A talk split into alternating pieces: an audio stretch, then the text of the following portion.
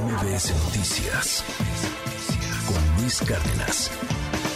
Ahora le agradezco mucho que nos tome la llamada, se lo agradezco a Saskia Niño de Rivera, ella es presidenta de Reinserto, ustedes la conocen, ella es una experta en todo lo que tiene que ver pues con, con las cárceles, con los penales, con los cerezos, ella tiene un amplio conocimiento, lo ha estudiado de fondo y pues le agradezco que analice con nosotros lo que está ocurriendo en Ciudad Juárez. Saskia, te agradezco, buen día. Al contrario, muy buen día para ti y tu audiencia. Pues ante qué estamos, eh, tú que conoces bien el sistema penitenciario, lo que vimos en, en, Ciudad Juárez no es un hecho aislado, ya se ha advertido, ya se había puesto de manifiesto, pues que era un foco rojo este, este cerezo. ¿Y tú qué, qué opinas? ¿Qué crees que haya desatado esta crisis que, que vimos apenas arrancando este 2023? Es que, a ver, no, no, nos debería de sorprender. Claro. No es la primera vez que tenemos un motín, no es la primera vez que tenemos una fuga. Este, sí creo que ha sido el, el acto más violento después de ver cómo amagaron y degollaron y mataron a esos oficiales. Eh, la, la logística que se dio detrás de, de esa fuga, sí te podría decir que es de las fugas más violentas después de la del Topo Chico en el 2016. Ay, te estamos de repente pareciera que, que, que cada que hay una nota de estas nos sorprendemos, pero luego regresamos a lo mismo. Vámonos a, a, a las cifras.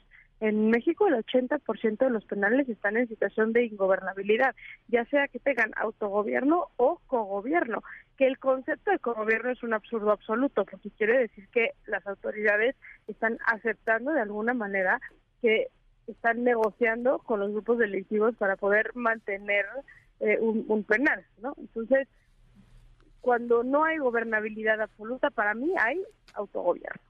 Eh, y eso es la gran mayoría de los penales. Y cuando hay autogobierno pasan estas cosas, como bien lo dijo la gobernadora de, de, de, Chihuahua, esto no es algo que se dio hace un mes o hace una semana, esto lleva años.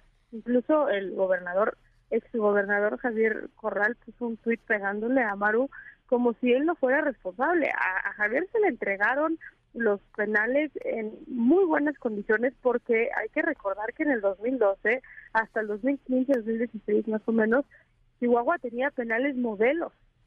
Y yo me tocó porque yo trabajaba en la Policía Federal y yo era directora de la penitenciaria y me tocaba visitar todas las cárceles del país para supervisar cómo estaban y Chihuahua lo usábamos hasta en las conferencias nacionales del sistema penitenciario como ejemplo de buenas prácticas.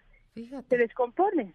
Políticamente eh, hemos, desafortunadamente en este país, politizado la seguridad y políticamente pues las cárceles no venden.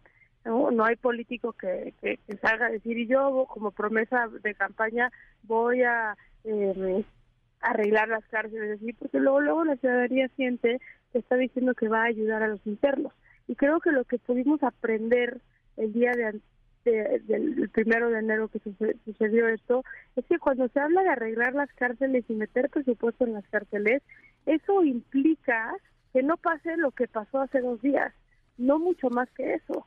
Pero hay como un miedo por parte de las autoridades de entender que el sistema penitenciario es un eje rector importantísimo en materia de seguridad. Totalmente, Saskia. Y además, algo que se ha venido eh, comentando y por eso eh, justo iniciaba así esta, esta charla, pues que no es nuevo, que no es una situación ni aislada, ni mucho menos que, que nos sorprenda, porque sí, efectivamente es nota, claro, que pues hayan encontrado un lanzagranadas, que hayan encontrado armas cortas, largas, drogas de diferentes... Eh, kilos y kilos de drogas, ¿no? Porque hay que decirlo, no son este gramitos de, sí, drogas. exacto, son cantidades a mí, a mí que hayan destituido al director me parece que no es suficiente. Uno, la destitución no es suficiente porque no llevamos también un año de que se encontró el bebé muerto en Puebla, de Tadeo, en San Miguel, y también hoy por hoy no tenemos claridad de que lo que pasó. Se abrieron ciertos expedientes y no sabemos qué. Aquí debería haber una respuesta puntual de quién autorizó que entraran esas armas al penal, quién autorizó que entraran esos jacuzzis, esas pantallas, porque esos jacuzzis, esas armas, esos kilos y kilos de drogas se hicieron adentro de la cárcel y se metieron de afuera de la cárcel. Y eso no es una abuelita escondiendo la droga en una sopa o una arma larga en el sándwich que le lleva a su a su hijo este el día de visita. Esos entraron por aduana y entraron con autorización. Y eso no es un tema del director. Entonces no nos dejemos ir que porque se destituyó el director ya este, están tomando cartas en el asunto. Les encanta en materia de seguridad a los políticos en México cuando pasa algo destituir, como si destituir y no van a poner a alguien más que va a pasar exactamente lo mismo, ¿no? Entonces, no sé, yo veo la, la situación muy delicada, muy delicada. Me preocupa mucho lo que está pasando entre la Federación y Chihuahua en cuanto a cómo se están aventando eh, la bolita unos con otros, porque si Chihuahua no fuese un estado opositor, te aseguro que esta no fuera la, la actitud que se estuviera tomando. Y por otro lado, también urge, urge, urge una reforma penitenciaria nacional, porque hoy por hoy yo he escuchado muchos medios que, que preguntan, bueno, ¿de qué depende que se vaya a un penal federal o que esté en un penal de fuero común? Eh, ¿Es el delito, no es el delito, es el nivel de peligrosidad, no es el nivel de peligrosidad? No sabemos, porque no está legislado. Entonces, es, es, es brutal porque una persona como el Neto, por ejemplo, puede tener 224 años de sentencia, delitos federales en su contra y tener un perfil criminológico alto de liderazgo criminal y aún así podrían pararse y que le den el amparo de quedarse en un penal estatal. Eso ha pasado porque no está regulado y legislado. Entonces, yo creo que, que, basta que los políticos y los legislativos eh, hagan a un lado el sistema penitenciario, le hagan feo porque no viene bien con sus carreras políticas personales y, y empecemos a meter orden porque la inseguridad que, que vive en la ciudad se puede controlar en gran medida con el control de las cárceles y es momento que los políticos se pierdan. Totalmente, Saskia. Y además, no sé si coincidas conmigo, estas acciones que se toman, pues obviamente de emergencia, porque pues es lo que es, es una crisis, y pues el traslado que vimos ayer de, de 191 reos a distintos penales federales, Estado de México, Nayarit, Veracruz, Oaxaca y Chiapas, pues obviamente de momento, digamos, pues para un poco eh, el el vacío que hay ahorita, porque sí debe de haberlo, pues el vacío de, de, seguridad que hay en este penal que ya vimos ahorita no hay, ya se destituyó, como bien decías, al, al, director, pero pues ahorita, ¿quién gobierna? no Por supuesto que ya se enviaron elementos de, de refuerzo al Estado, pero finalmente es una situación sumamente complicada porque hay 30 reos de alta peligrosidad eh, libres por las calles. Este, este personaje... es lo que tenemos que analizar. Exacto. Están haciendo el traslado ese traslado se tuvo que haber hecho en agosto, porque recordemos que lo que pasó el 10 de agosto en Ciudad Juárez fue orquestado por Neto desde la cárcel. Sí, al interior. Y aún así, ahí se va a tener que aclarar el tema de los traslados, porque aún así no fue trasladado Neto. Y ahora me da risa que hagan el traslado después de que los 25 reos, no, ya los 30 reos ya se fugaron. Eh, entonces están aquí son horribles estos traslados y te digo porque yo estaba en ellos, me ha tocado supervisar varios de estos traslados y terminan trasladando al ratero de no que tiene problemas de adicciones en situación de pobreza. Entonces lo único que hace es separa a más familias este que, que, que no necesariamente implican este perfil alto de seguridad.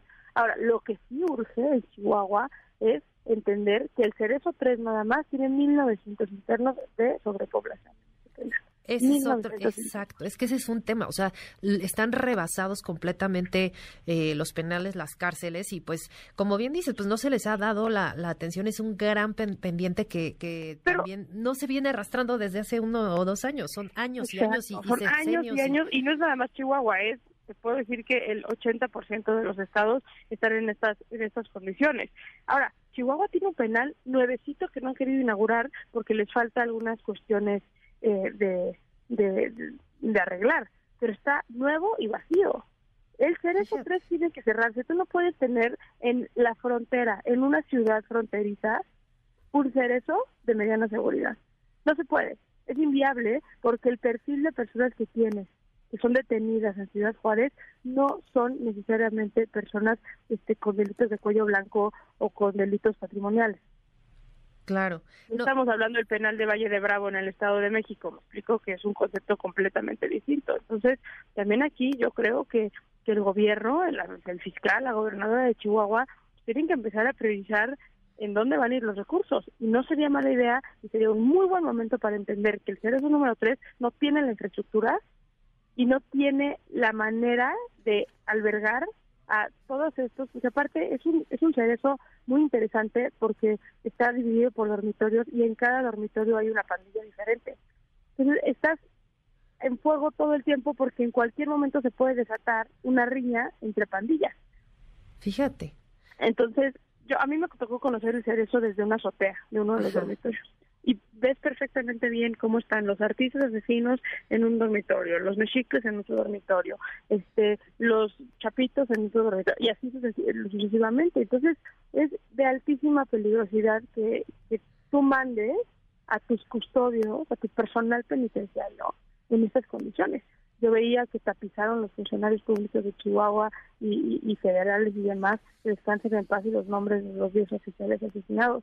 Perdón, el Estado también y la Federación también asesinó a esos custodios. ¿Por qué mandar en esas condiciones a gente a trabajar sin capacitación, con sueldos básicos, sin manera de defenderse? es dictar una sentencia de muerte. Sí, eh, literal es mandarlos a la, a la guerra sin fusil, porque además enfrentarlos a, a, arma larga, corta, lo que ya decíamos, ¿no? Todo lo que, lo que tenían, que no es de sorprenderse, porque ya, eh, ya que decía el, el, secretario de la defensa, pues hacía la, la, lista, ¿no? De todo lo que habían encontrado. Pues sí, sí, o sea, de entrada te sorprende que haya un millón setecientos mil pesos ahí en efectivo, pero pues al final todo esto que tenían, pues era su operación, es su centro, era su centro de operación de, de este grupo criminal y pues ahora...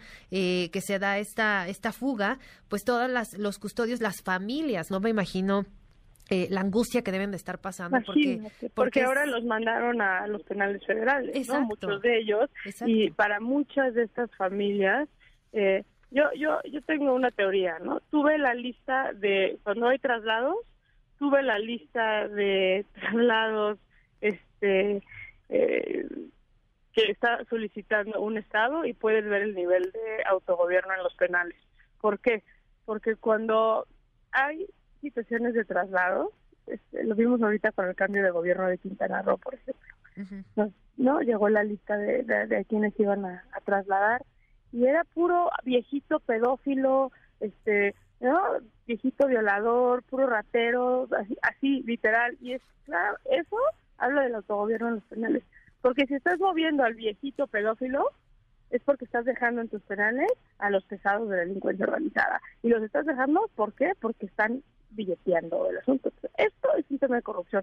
Si queremos combatir la corrupción en el, en el, en el país, que se empiecen a ver carpetas de investigación por corrupción y que se empiece a investigar aquí por qué el neto seguía donde seguía, por qué este entró un jacuzzi, por qué entraron almas largas, por qué había esa cantidad de efectivo en un penal, cuando en un penal, para combatir la corrupción, lo primero que tiene que hacer es eliminar el efectivo. Claro. Y hay sistemas para hacer eso, ¿no? Tarjetas externas de huella donde compras en la tiendita con tu huella eh, y, y, demás, pero pues no lo quieren implementar. De poder se puede. Y Chihuahua es un estado ejemplar en 2012 que marcó pauta para todo México. Después lo hizo Coahuila, después lo hizo Nuevo León y podemos ver también ahí las cifras de cómo ha disminuido exponencialmente la violencia de delitos de alto impacto cuando los penales de un estado funcionan. Fíjate, o sea, tú lo viste en 2012, ¿cuántos años pasaron de ser un estado donde tenía, como dices, penales ejemplares, a la descomposición eh, y que nos llevó a esto, ¿no? ¿En cuántos años eh, tomaron el control los propios grupos delictivos y, el autogobierno en, en, estos en este penal en específico, por ejemplo? ¿Cuántos Sin duda, fueron cuestión de dos, tres, cuatro años, cinco años para que eso terminara así. Es que claro, sí a ver, las cárceles pertenecen al gobierno estatal, las estatales y las federales al gobierno federal. El trabajo en cárcel es continuo, la capacidad, la, capacitación a custodios es continua, la dignificación del trabajo penitenciario es continuo, el mantenimiento a los penales, lo vimos con el Chapo Guzmán en su momento. El gran problema que pudieron hacer un túnel de, de esa manera es porque no se había invertido en el mantenimiento de las placas tectónicas que están abajo del penal que alertan ciertos movimientos. Pero claro, como no se invierte, la delincuencia organizada va agarrando estos, estas plazas, porque al final son plazas para la delincuencia organizada, porque se mueve muchísimo dinero eh, allá adentro. Entonces, tú no puedes pretender que digas, tengo este dinero en materia de seguridad en mi, en mi estado y lo que me va a dar votos son más patrullas, más cámaras, este, lo que la gente ve, entonces voy a descuidar el sistema penitenciario, le voy a meter dinero a otras cosas y luego pasa pasa esto. Pero si no, tú descuidas el sistema penitenciario y la, delincuencia organizada lo toma en un segundo. Y esto lo vimos y lo hemos visto Piedras Negras, una fosa común. Te acordarás muy bien, una fosa humana común que aparte metían a un interno del exterior, que fue el famoso pozolero, que deshacía los cuerpos que los zetas mataban en, en, el exterior y los metían. O sea, era la zona segura para hacer cuerpos del penal de Piedras Negras. Hoy un penal de primera. Topo Chico. Topo Chico tuvo la riña más sangrienta de la historia de México, con 48 personas muertas, incluyendo un bebé de dos años que moría contra fuego, que vivía dentro del, del, del, penal. Sacaron drogas, armas largas, sacaron cámaras que tenían interceptadas el C4 del gobierno, de la Secretaría de Seguridad de Nuevo León, desde la celda del Charal, que es el que era dueño y señor del penal de Topo Chico, eh, veía cómo pasaba en el estado desde las cámaras de su celda, jacuzzi, este, todo lo que te puedas imaginar. Se vio, lo hemos visto, no no aprendemos, no queremos entender.